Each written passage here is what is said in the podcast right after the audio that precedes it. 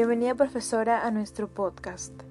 En esta ocasión vamos a explicarle nuestro tema de investigación que se ha titulado La falta de equipos de protección personal y reactivos para las pruebas del COVID-19 al personal del Hospital Nacional Edgardo Rebagliati Martins.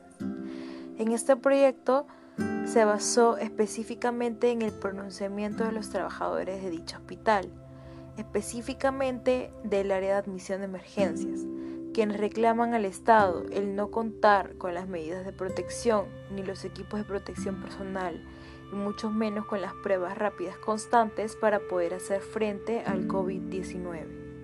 Las integrantes del grupo somos las siguientes, Kelly Quispe, Jessica Rodríguez, Catherine León y la que le habla Diana Almandos.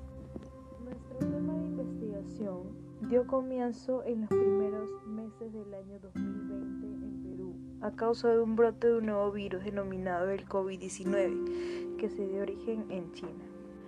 Este virus ha provocado el fallecimiento de miles y millones de personas en todo el mundo. Pero enfocándonos en el Perú, esto ha provocado el colapso de muchos hospitales en distintos departamentos del Perú, ya que como sabemos el Perú no tiene un buen sistema de salud. Nuestra investigación surge por la escasez de los equipos de protección personal y pruebas rápidas debido al imprevisto de este en el Hospital Nacional Edgardo Rebagliati Martins, específicamente en el área de admisión de emergencias. La necesidad de los trabajadores del hospital de contar con los equipos de protección personal y reactivos es con la finalidad de poder realizar pruebas más constantes y tomar medidas preventivas para evitar un contagio masivo en el área, ya que los trabajadores son los que luchan frecuentemente en primera línea contra el virus. En nuestro proyecto de investigación utilizamos varios métodos de recolección de datos. Bien, uno de estos fue una entrevista que se empleó por vía Zoom, gracias al apoyo de dos trabajadores del área asistencial de admisión de emergencias, que son la señora Elizabeth Padilla, técnica administrativa, y la señorita Kalena Pérez, coordinadora de dicha área. Se puede afirmar que los encargados del área de emergencia en algún momento han sentido vulnerabilidad ante este mal. Pero a base de las protestas, se ha tomado todas las medidas necesarias para poder contrarrestarlo, para evitar el contagio y lo más importante, aumentó la comunicación entre el personal y el encargado. Se puede observar también que se ha implementado una estrategia en la cual cada cierto tiempo se realizan fumigaciones, repartos de equipos de protección personal y se han tomado los horarios, ya que ahora son de forma rotativa.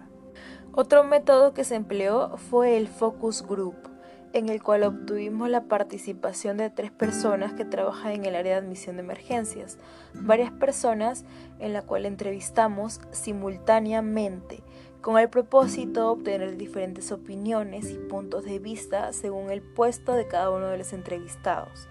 Los resultados analizados fueron los siguientes. En el indicador de prevención y cuidado personal se obtuvo una respuesta positiva con la participación de la señorita Betsy Campos, digitadora de esta área, el cual nos comentó que el área de admisión de emergencias por medidas de seguridad ha, el, ha implementado el aforo reducido de tres personas por cada oficina, además de que también se ha implementado la desinfección diaria de la oficina. En el indicador de coordinadores entre los colaboradores de seguridad, en el área de trabajo, en la entrega diaria de los EPPs y prevención, se obtuvo respuestas positivas. La respuesta que más se recalcó fue la de la técnica administrativa, en la que nos comentó que las medidas de prevención se ha optado tener siempre un control a los personales del área de admisión de emergencias y que la coordinadora del área está apoyando a los trabajadores para que tengan los CPPs necesarios. En los indicadores de la falta de apoyo y la mala distribución de los equipos de protección personal respondieron de forma negativa, con la respuesta más relevante que nos llamó la atención fue de los participantes del área de emergencias.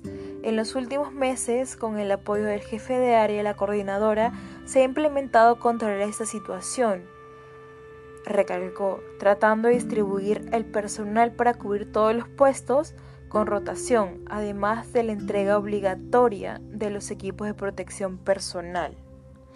Además, en nuestro tema de investigación, también realizamos un método de recolección de datos ya no de fuente interna, que sería del hospital, sino también de una fuente externa, con la finalidad de evaluar a más personas. Por eso elaboramos un cuestionario empleado, empleado por Google, la cual participaron 150 personas. Con esta en cuenta, pudimos obtener interpretación de los participantes, identificar cuál fue el mayor rango de las edades entrevistadas, dónde fue la población más encuestada y los resultados nos dieron lo siguiente. Lima Metropolitana fue la mayor población encuestada con un 68,2%, en consiguiente Breña, después Magdalena del Mar y por último Pueblo Libre. Los encuestados creen que la manera más efectiva para la realización del descarte del COVID-19 son las pruebas moleculares, con un porcentaje de 73.2%, mientras un 15% son las pruebas rápidas y un 9% el NeoKit COVID-19. Acerca de las medidas que debería tomar el Hospital Nacional Edgardo Rebagliati, específicamente el área de admisión de emergencias, para poder evitar el contagio, los resultados son que un 36,4% piensan que la mejor medida para evitar el contagio es la limpieza y desinfección de todos los instrumentos y áreas donde está el personal médico. Las manifestaciones que se realizan en el hospital por la falta de equipos de protección personal y pruebas rápidas, los encuestados creen que las problemáticas del espacio de trabajo representan un 59%. En segundo lugar se encuentra la problemática con los equipos representando un 29% y en tercer lugar se encuentra en la problemática de recursos humanos que tiene un 10%.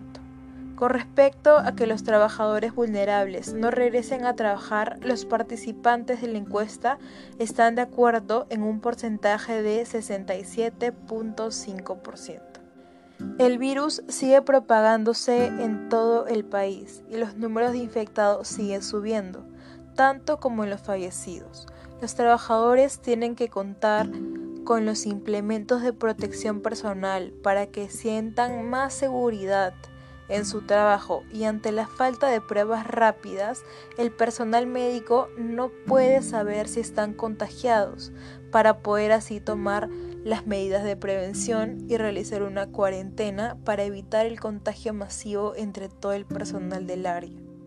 Para terminar, como recomendación de nuestro trabajo de investigación, es importante reforzar las medidas de control, las de limpieza y desinfección del área, donde existan más casos positivos y suministrar de manera eficaz y eficiente la implementación de equipos de protección personal para los trabajadores del área de emergencias. Las instalaciones donde se encuentra el área asistencial de emergencias deben contar con buen equipamiento de protección personal, medicamentos e insumos necesarios para la desinfección y el control del COVID-19, además de coordinar la constante limpieza y desinfección de las superficies y equipos de trabajo. Recordemos que esto no es una tarea solo de ellos, sino también de todos nosotros. Gracias.